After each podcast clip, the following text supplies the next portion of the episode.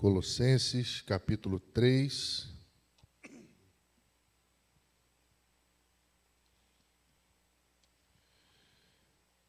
Vamos ler a partir do verso de número 5. Colossenses 3, 5.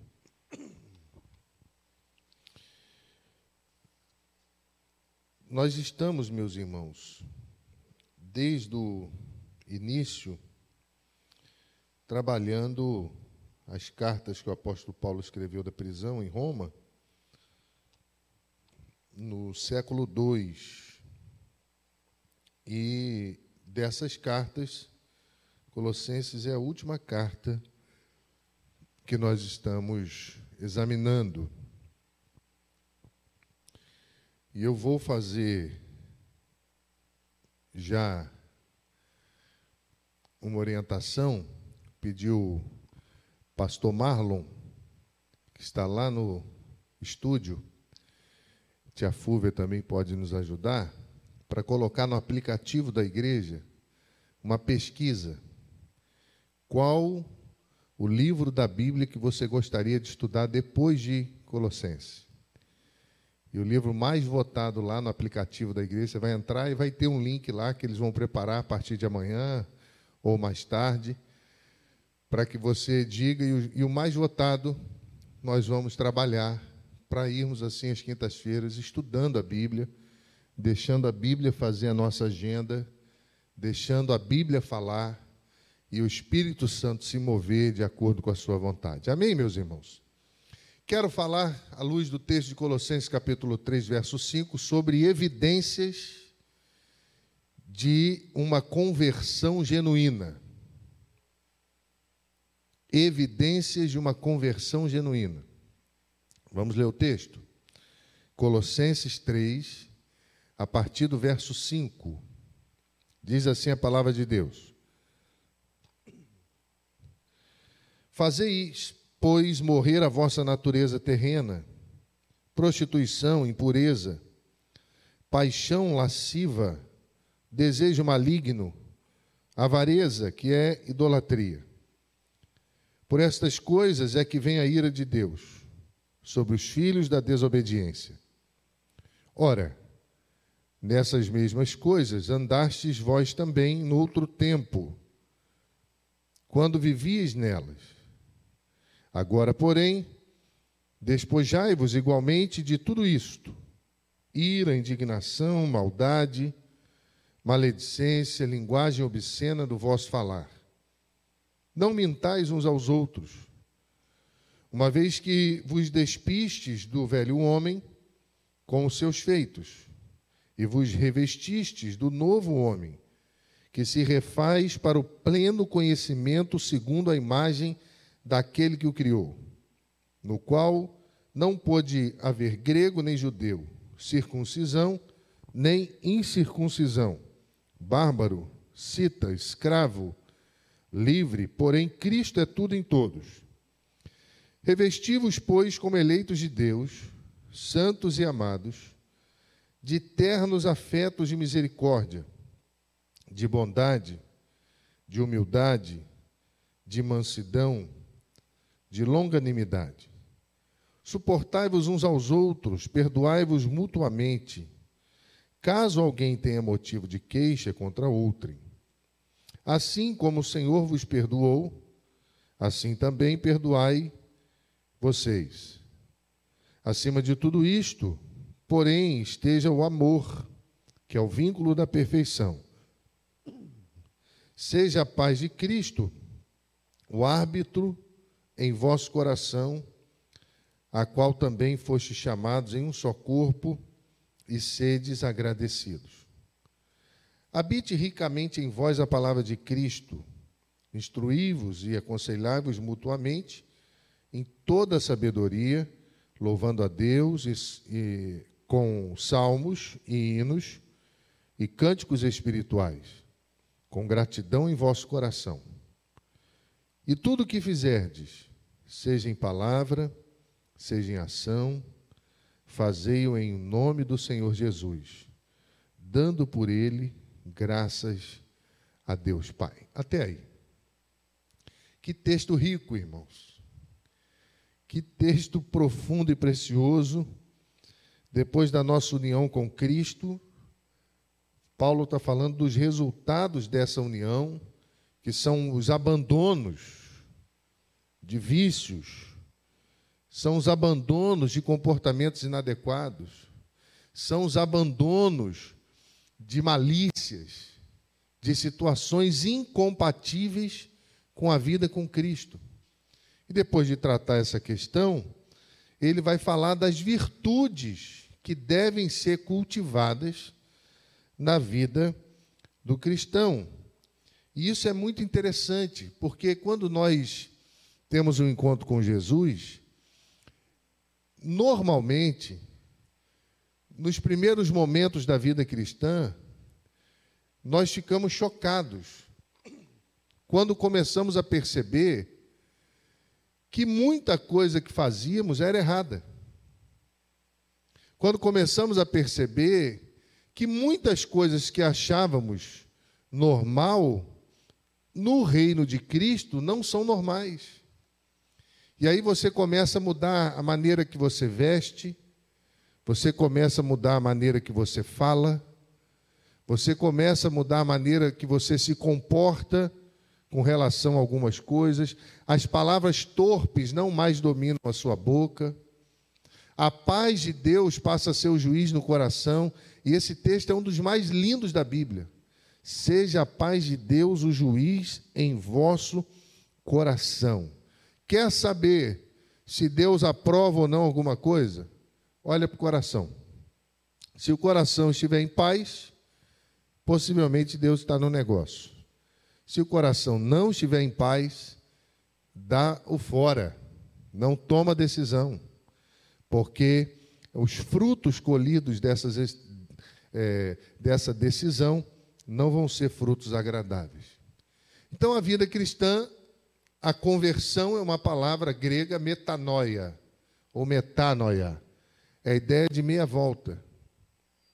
É a ideia de mudança de mente, mudança de direção, mudança de comportamento. E nós estamos em um tempo tão complicado que a gente precisa discutir o que o crente deve fazer e o que o crente não pode fazer. Tempo está tão complicado que muita gente que está na igreja não é igreja. Está no prédio, mas a igreja não está nela. Então vão sendo atropeladas pelo movimento cultural, vão sendo atropeladas pelo movimento político. E aí, esse aglomerado de situações reflete o que nós falamos semana passada. Um, um, uma pitada de cristianismo, com pitada de filosofia, com pitada de gnosticismo, com pitada de ascetismo, com pitada de, de legalismo. O que nós vemos no final é um monstro. E hoje o liberalismo tem feito isso, a ponto de pessoas abraçarem o que a Bíblia condena. E nós ficarmos discutindo se um cristão pode apoiar isso ou aquilo. Olha que ponto o Evangelho chegou. Olha que ponto a igreja de Jesus chegou.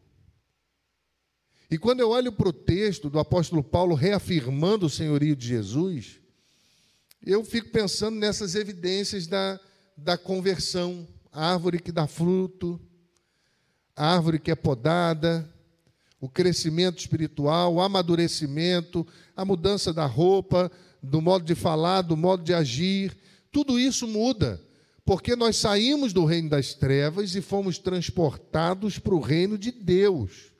Então, o reino de Deus, os princípios não são das trevas, os princípios são de Deus. Ora, então essa, essa transformação que acontece na nossa vida se dá naturalmente, sem que a gente perceba. Por quê? Porque o Espírito Santo trabalha no nosso coração e na nossa consciência. Então, pensando nisso, Paulo ele está partindo de uma falsa religiosidade para evidências de uma verdadeira conversão. Quando a gente fala em alguém convertido, o que, que vem à sua mente? Qual, a, qual é a característica de alguém convertido? Fala alto aí para mim. Fala alto para eu ouvir. Nova criatura, o que mais? Eu não ouvi. Mudança? Muda mudança, gostei, Juca. O que mais? Vida? Mudança de vida, o que mais? Transformação, o que mais?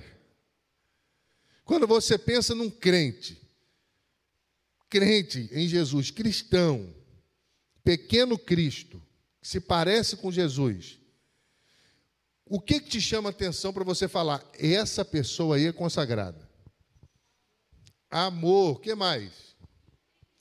Integridade, que mais? Mudança de hábitos. Olha quanta coisa. E nós ficaríamos aqui a noite toda falando de características que são inerentes ao cristão. Aquele, e quem é o cristão? Aquele que nasceu de novo, aquele que se arrependeu dos seus pecados e confessou Jesus Cristo como seu único, eterno e suficiente Salvador. Esse é o cristão. E esse é a igreja. Então Paulo, ele vem trabalhando, se você participou semana passada, se não olhe no YouTube para você acompanhar a linha de pensamento, ele vem trabalhando, ele parte de uma falsa religiosidade, de um monstro criado para evidências de uma verdadeira conversão. E ele mostra as ordenanças de Deus dizendo que são opostas ao legalismo que estava sendo exercido pelos líderes hereges que confrontavam a igreja em Colosso. Veja bem, ele começa dizendo: Fazei morrer a vossa natureza, prostituição, impureza, lascívia, desejo maligno, avareza, idolatria, essas coisas vêm a ira de Deus.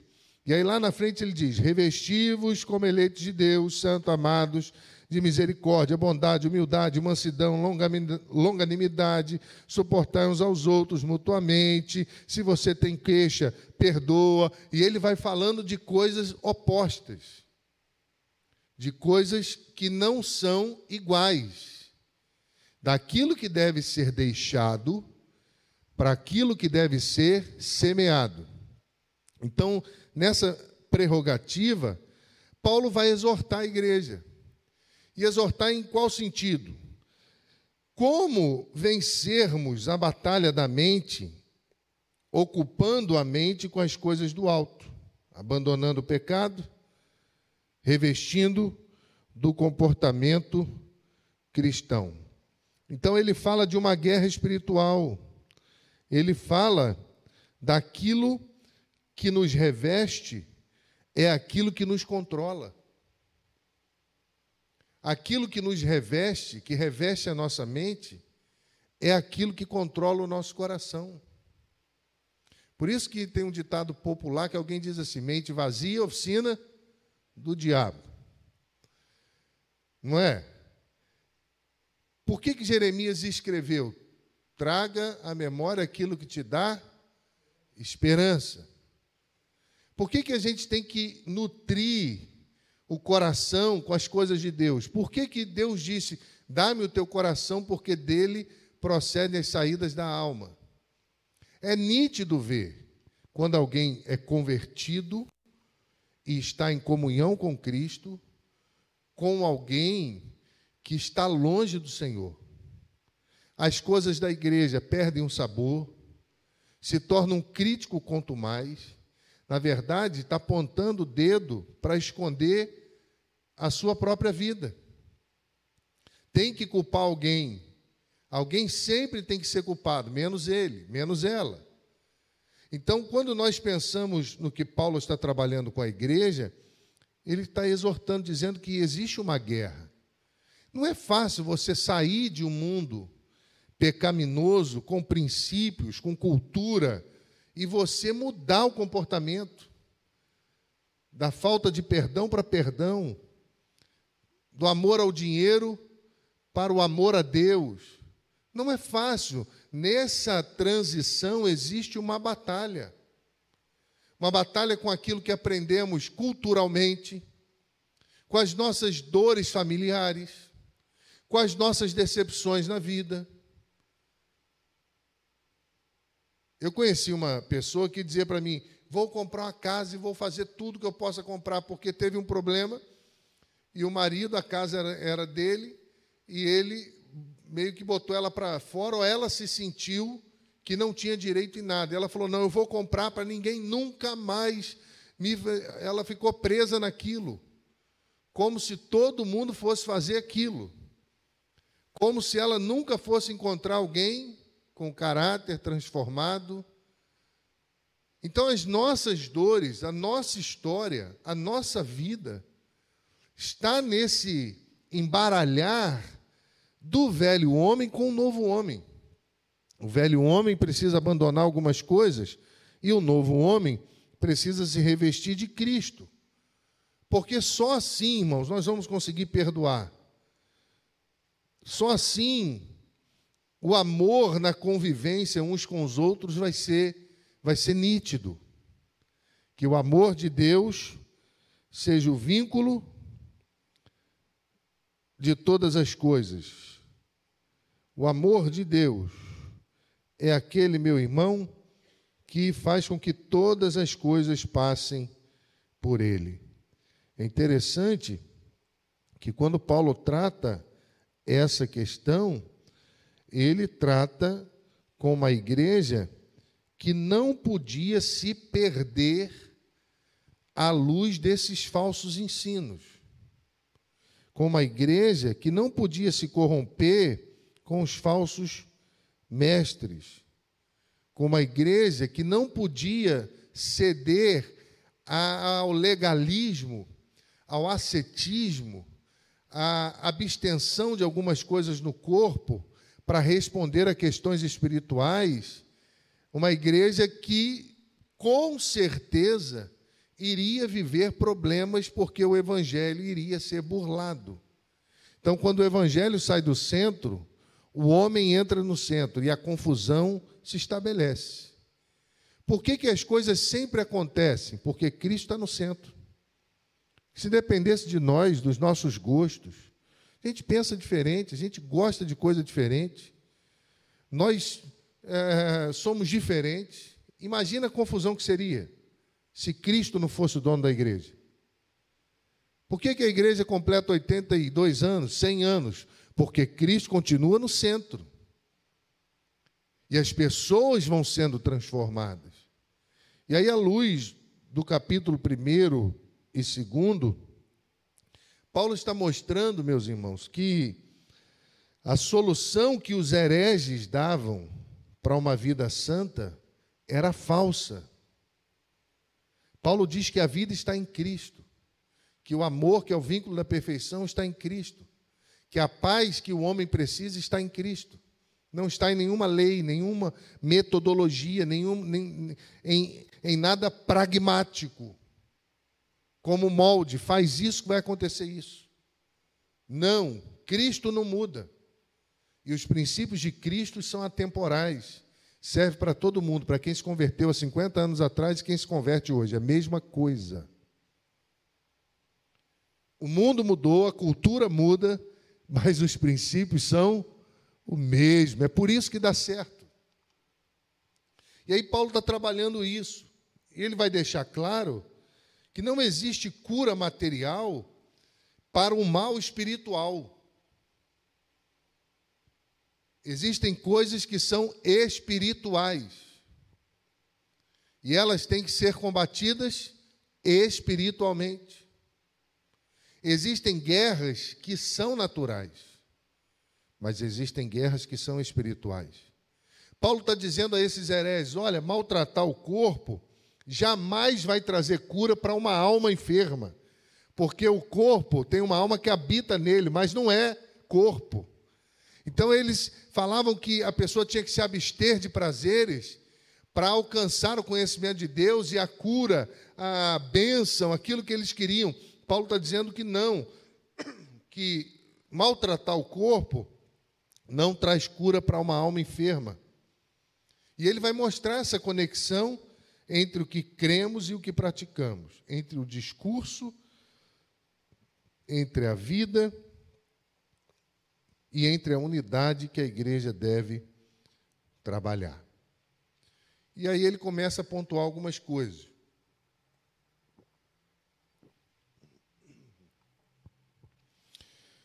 Que vão trazer evidências de uma verdadeira conversão.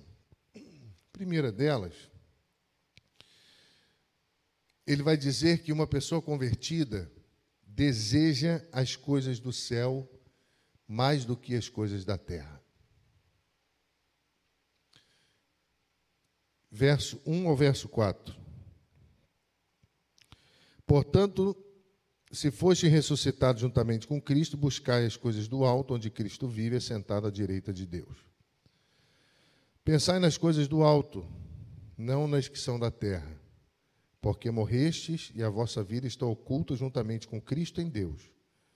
Quando Cristo, que é a vossa vida, se manifestar, então vós também sereis manifestados com Ele em glória. A verdadeira conversão é percebida pela nossa identificação com Cristo e pela nossa aspiração por Cristo. Olha para a sua vida. Você almeja mais as coisas do céu ou as coisas da terra? O que que controla você hoje? No seu ambiente, nos seus sonhos, na música que você escuta? Se você colocar numa balança, para onde que vai pender? Paulo está dizendo que aqueles que ressuscitaram com Cristo devem buscar as coisas do alto. O cristão tem prazer nas coisas de Deus, vibra com as bênçãos de Deus, vibra com o crescimento dos irmãos, ora quando sabe que os irmãos estão em luta, compartilha quando Deus fala ao seu coração para compartilhar com alguém que tem menos. Isso é vida com Deus. Quem pensa nas coisas do alto mais do que nas coisas da terra, tem uma evidência clara de que é convertido em Jesus Cristo. Segundo, uma pessoa convertida tem uma busca perseverante, não para, tem que abandonar tanta coisa, e aí tem que se despojar da ira, da indignação, da maldade, da maledicência, da linguagem obscena do falar. O que tem de gente dentro de igreja com linguagem obscena do falar é uma vergonha. O que tem de gente fofoqueiro, que sabe mais da vida dos outros do que da sua própria vida, é uma vergonha. E Paulo diz que isso tem que ser deixado de lado. E ele fala mais: não mintam uns aos outros, porque vocês precisam despir o velho homem com seus feitos. Isso não faz parte da vida de você. Então, alguém que aspira a Cristo é perseverante e pode ser distinguido de duas maneiras. Primeiro, os convertidos buscam mais a glória de Cristo do que a glória do mundo. Palavra buscar, zeteite, diz demanda atividade contínua e habitual. Tem também o sentido de investigar. É a ideia de uma busca perseverante, uma busca mais do que encontrar, é uma busca para possuir. Então a pessoa convertida quer saber. Quando eu me converti, eu queria saber o que era circuncisão. Jovem, não sabia o que era. Ué, vinha do mundo. O problema da igreja, às vezes, é que acha que todo mundo sabe as coisas mais fáceis e simples. E não é assim. As pessoas estão chegando na igreja e elas não sabem o vocabulário, não sabem a história.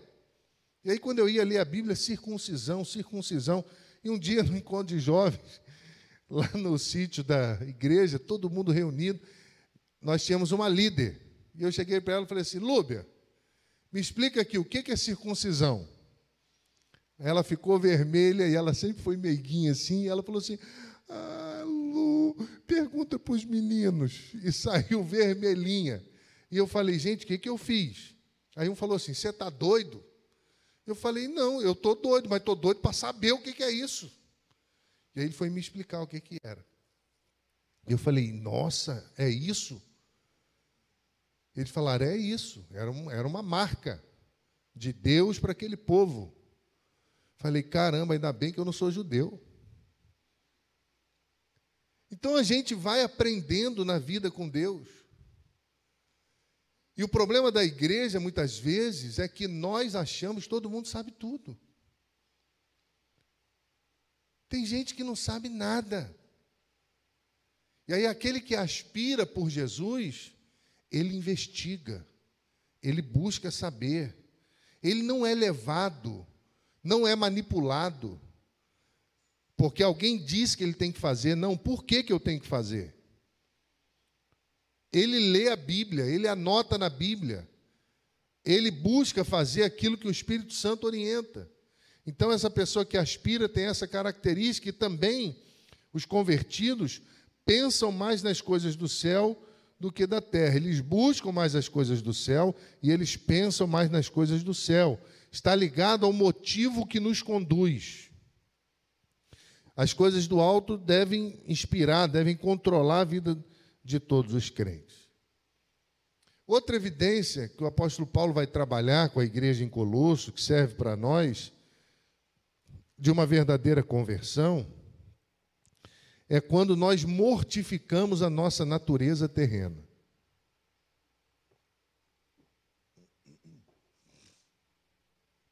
Quem já ouviu algum cristão falar assim? Sou crente, mas não levo desaforo para casa. Tem alguma coisa errada. Porque a pessoa que se converteu entregou a sua vida para um general, que é Cristo. As coisas no reino de Deus são resolvidas diferente das coisas do mundo. Então, Paulo está dizendo a essa igreja que a conversão, uma das evidências é que a pessoa vai mortificar a natureza. Versos 5 a 9. Fazei morrer a vossa natureza terrena, prostituição, impureza, paixão lasciva, desejo maligno, avareza, idolatria. Por estas coisas vem a ira de Deus. E nessas mesmas coisas também vós também no outro tempo, quando vivias nelas, agora porém despojando igualmente de tudo ira, indignação, maldade, maledicência, linguagem obscena de falar, não mintais uns aos outros uma vez que vos despistes do velho homem com seus feitos. Meus irmãos, isso é muito sério. É fácil. Olha para a sua vida. Estou olhando para a minha. Quanta característica aqui que às vezes a gente olha e fala: caramba, isso não saiu, não. Isso preciso orar mais. Preciso pedir a Deus que me ajude. Paulo já havia desmascarado os falsos líderes. Ele já, tinha, ele já havia desmascarado o falso ascetismo. E agora ele vai apontar a necessidade de controle próprio, que é o oposto da permissividade. Ou seja, o asceta dizia que o corpo era mau e a alma boa. Então, o que fazia por meio do corpo não tinha problema. Eles estavam combatendo a igreja. Paulo vai dizer que não, que isso era permissividade, licenciosidade para pecar. Ele vai dizer que existem coisas que devem sair da nossa vida, que não devem fazer parte. E aí ele vai apontar três verdades sublimes nesse sentido. A primeira é que nós devemos andar com a certidão de óbito no bolso. Ele disse que nós devemos morrer na nossa natureza, despojar, despir do velho homem com seus feitos. Ele diz que nós devemos nos considerar mortos para o pecado. Romanos 6,11, nós lemos isso. E a ideia de Mateus 5,29, se o teu olho direito te faz pecar e arranca para longe de ti, é a ideia central do que Paulo está ensinando à igreja. Você morreu para o pecado. Se você está sendo dominado pelo pecado, alguma coisa está errada na sua comunhão com Cristo.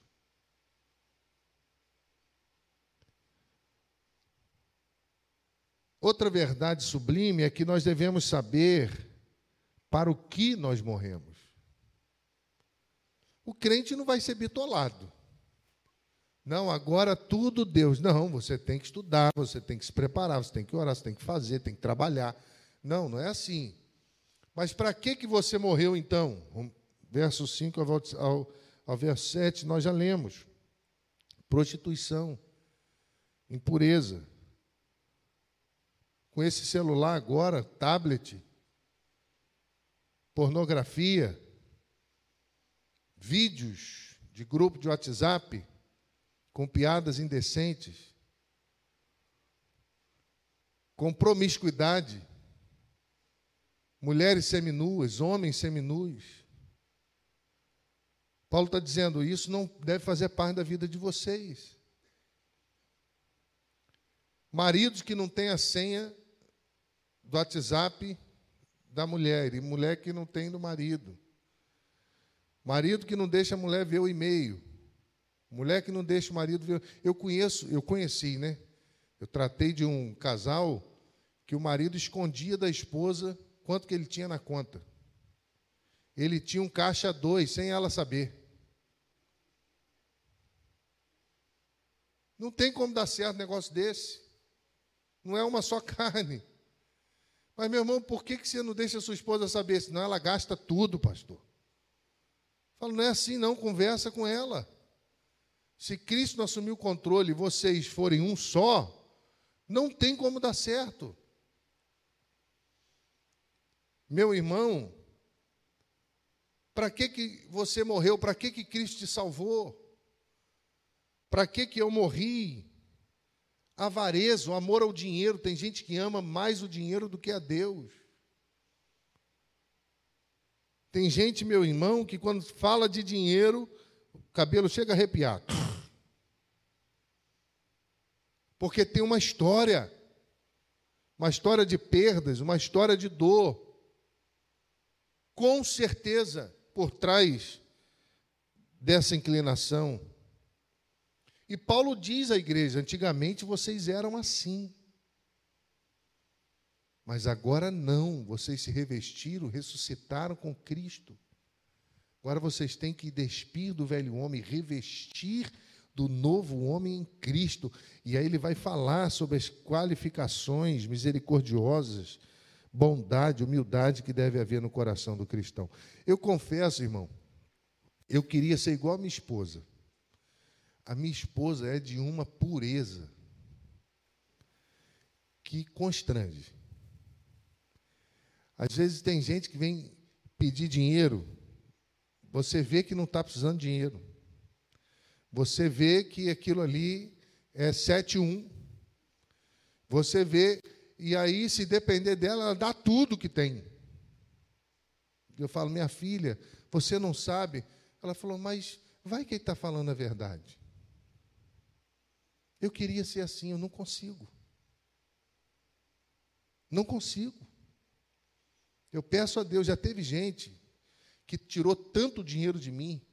Eu lembro em Cachoeira de Macacu, entrava um senhor lá de, de terno, tipo igreja pentecostal, aquele jeito que eles vestem, começou a falar vendendo mariola para mim. E conversa dali para cá, pastor, olha, eu estou aqui, o senhor pode me abençoar? Claro, meu irmão, Deus te abençoe. Toma aqui. Aí daqui a pouco não tinha mariola, mas estava sempre passando lá. Uma vez, no dia de folga, eu fui fazer compra, eu e Janine na saída da cidade, no mercado de um irmão membro da igreja. Estou dentro do mercado, todo mundo já me conhecia, pastor para cá, pastor para lá, muitas ovelhas ali. Quem que bate nas minhas costas da parte do Senhor? Esse senhor. Eu falo, ô meu irmão, quando eu estava entrando no mercado, ele estava passando de ônibus, ele me viu, desceu para vir pedir dinheiro. E conversando comigo, eu estou vendo segurança do mercado, policial, rodeando ele. E ele assim, olhando meio esquisito, eu não entendendo nada. Ô, oh, meu irmão, não sei o quê. O segurança chegou perto de mim e falou assim, pastor, agarrou nele. Ele tentou, ele falou assim, me deixa embora, me deixa embora. Ele falou assim, se você der um pio, eu vou te prender. Seu vagabundo. E eu sem entender nada. E eu falei, o que, que houve? Pastor, esse homem é um estelionatário. Ele mora em tal lugar, ele faz isso com muita gente. Eu já aprendi ele algumas vezes está te pedindo dinheiro e está contando essa e essa história, né? E o homem se transformou e falou assim: me deixa embora, me deixa embora. E ele saiu com ele assim, e eu falei: nossa, esse homem tirou tanto dinheiro de mim. A gente vai ficando calejado. Mas eu não queria ser assim. Queria ser igual a Janine. Vive numa paz, abençoa todo mundo, mas vem da família. A família dela é generosa ao extremo. Eu fui entender de liberalidade olhando para a família da Janine. São liberais. Minha sogra tem um dom da hospitalidade. Recebe com banquete, seja quem for. Dom da hospitalidade. É um negócio bonito de ver. Eu queria ter essas coisas. Mas às vezes eu não consigo, eu falo, Senhor, me ajuda se eu estiver errado. Porque a gente vai olhando para a maldade do mundo e vai endurecendo o coração. A gente não pode olhar para a maldade do mundo, a gente tem que olhar para a graça de Jesus, que transforma a nossa vida. Então, para que, que nós morremos? Para os pecados morais, para os pecados sociais. Verso 8, esse aí eu gostei, olha aí. Agora, porém, despojai-vos igualmente de tudo, ira, indignação, maldade, maledicência, linguagem obscena de falar. Sabe que qual, qual que é esse pecado? Pecado do temperamento.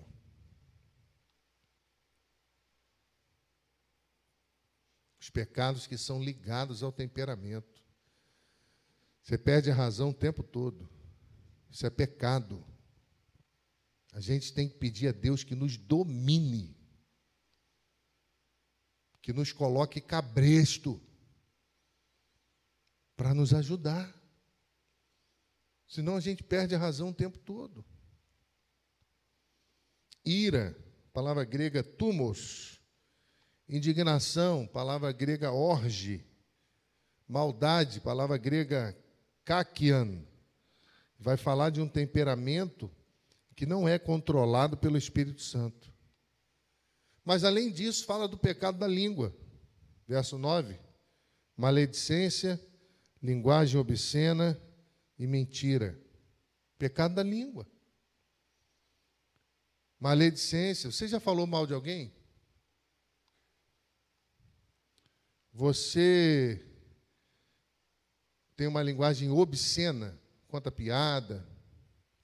Eu conheci um rapaz dentro da igreja, um senhor, que a esposa dele era negra. E o prazer daquele homem era fazer piada humilhando a esposa. Na frente de todo mundo, na frente dela, na frente de todo mundo. Eu, novo do ministério, eu olhava para aquele negócio e falava, mas não pode. E ela, sem graça, um dia tomei coragem, enchi o, peito de ar. Falei, meu irmão, vem cá. Ô pastor, rapaz, eu quero te repreender em nome de Jesus você faz com a sua esposa é uma vergonha. Ela fica sendo humilhada na frente de todo mundo. Eu tenho idade para ser seu filho, mas eu estou te corrigindo em o nome do Senhor Jesus Cristo, porque ela é sua esposa, você tem que honrá-la e não humilhá-la. Eu já vi tanta coisa, irmão. Já vivi também tanta coisa. E por, e por último, perdão, outra evidência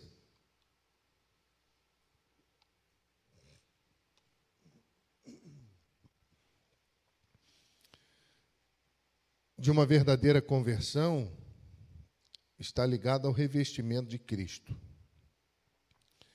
Revestiste do novo homem, que que se refaz para o pleno conhecimento segundo a imagem daquele que o criou, no qual não pode haver grego nem judeu, é, circunciso nem incircunciso, nem bárbaro, nem escravo, nem livre, porém Cristo é tudo em todos. Olha que coisa linda. A igreja, ela não deve militar com questões que não sejam o evangelho, porque o evangelho é completo. Aquilo que é pecado, o evangelho já contempla. E a gente não pode ramificar o Evangelho.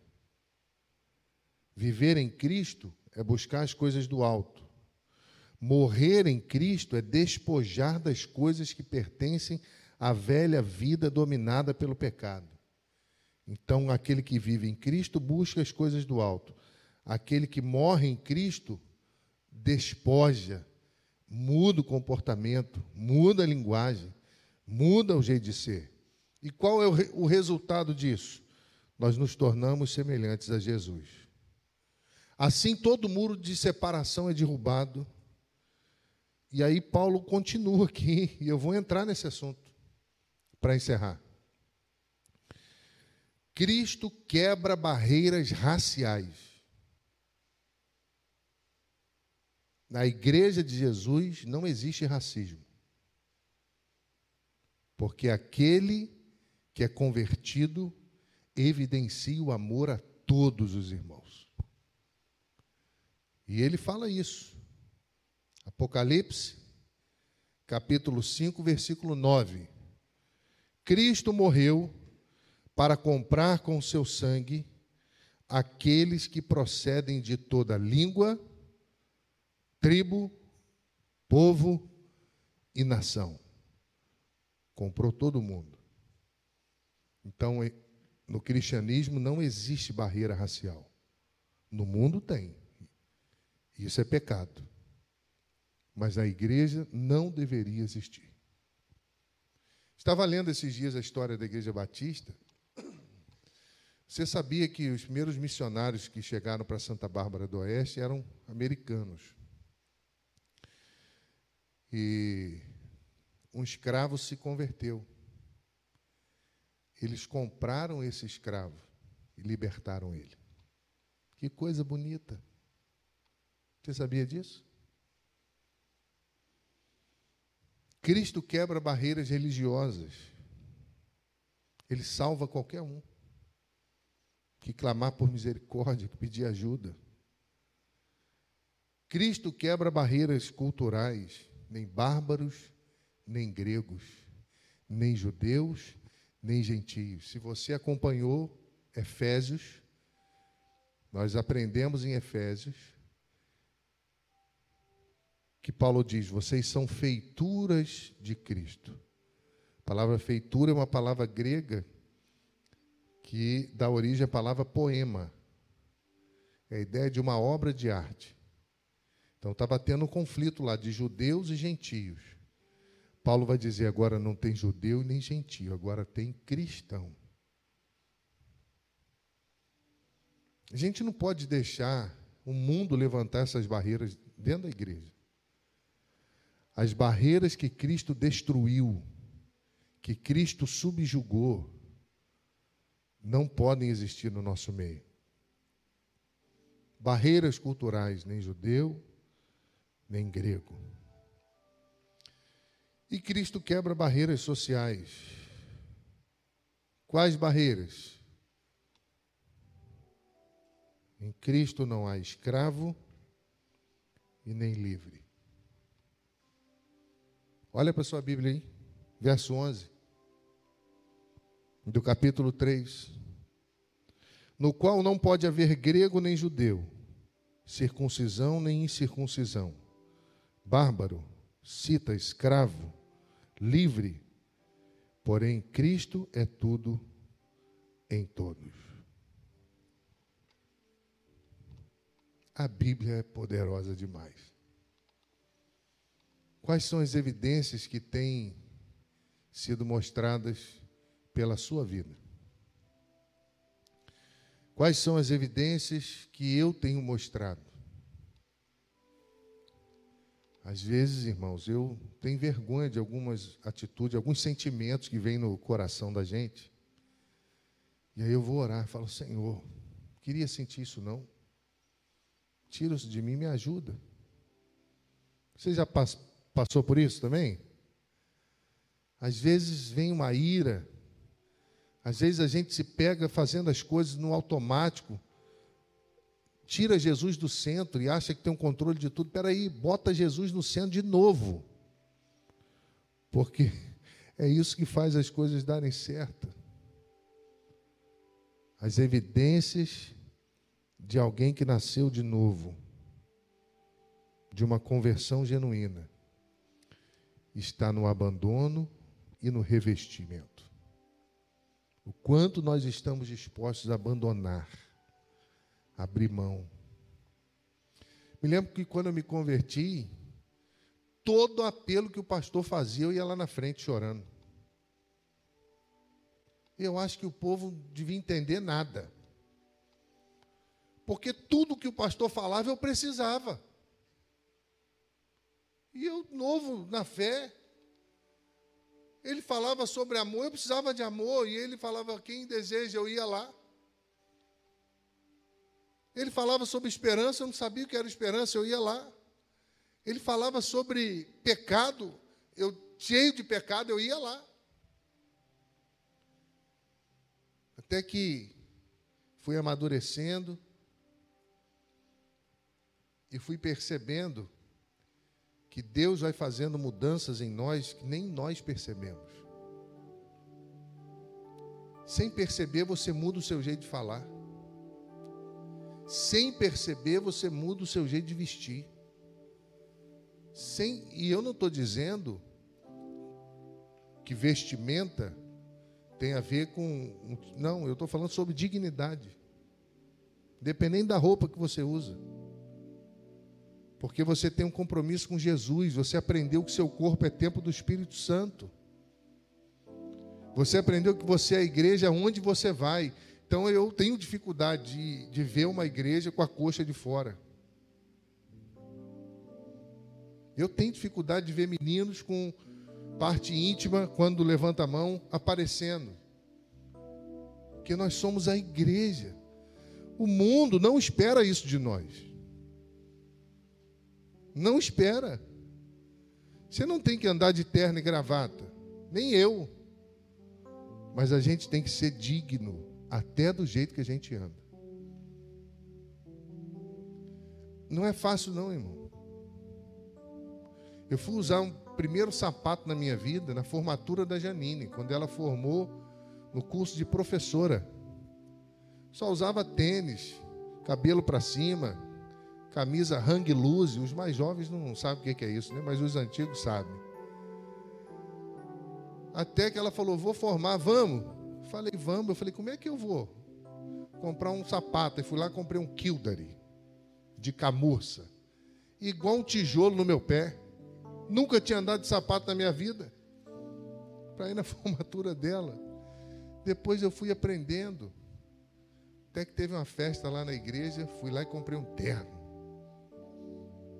casal mais bem vestido ia ganhar um prêmio. Falei, Janine, vamos rebentar. Comprei o terno, cheguei na igreja, todo mundo olhando, ela toda bonitona, aquele vestidão. Ganhamos o prêmio. Casal mais bonito da noite. Nunca mais esqueci. Coisas que a igreja vai fomentando na nossa vida, na vida da juventude, que não podem acabar. Por mais que o mundo esteja no movimento destruidor, a igreja não está. A igreja não depende do mundo, a igreja se reveste de Cristo, e quando ela se reveste de Cristo, ela tem evidência de alguém que nasceu de novo. Se não, irmão, bagunça. E qual é a nossa diferença para o mundo? Pensa nisso quando você for falar.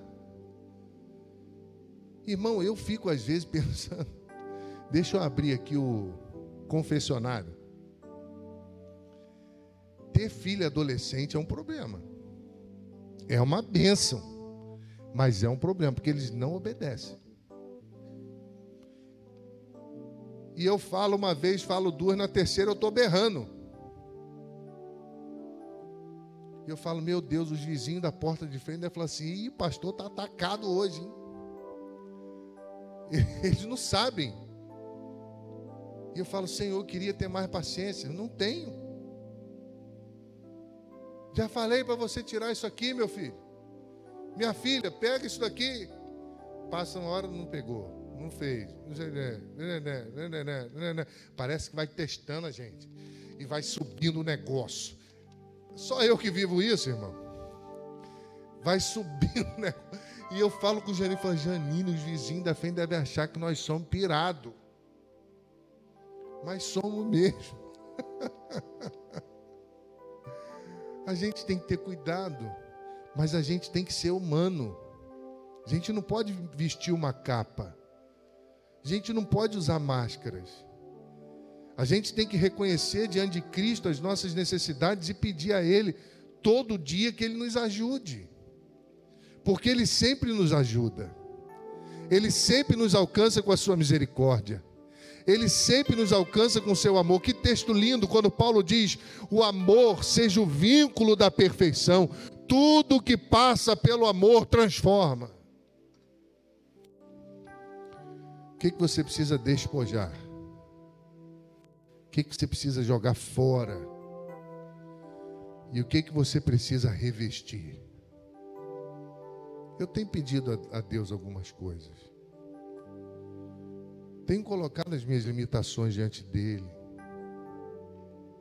E tenho clamado por misericórdia. Não sucumba aos movimentos culturais. Não são eles que ditam a vida da igreja. Quem está no centro é Cristo. E ele já libertou ele já quebrou os muros de separação. E ele enche o nosso coração de amor e de perdão, para que a gente se ame, para que a gente se cuide, para que a gente ore uns pelos outros, para que a gente se ajude. Porque isso é uma evidência de alguém que nasceu de novo. Deus te abençoe.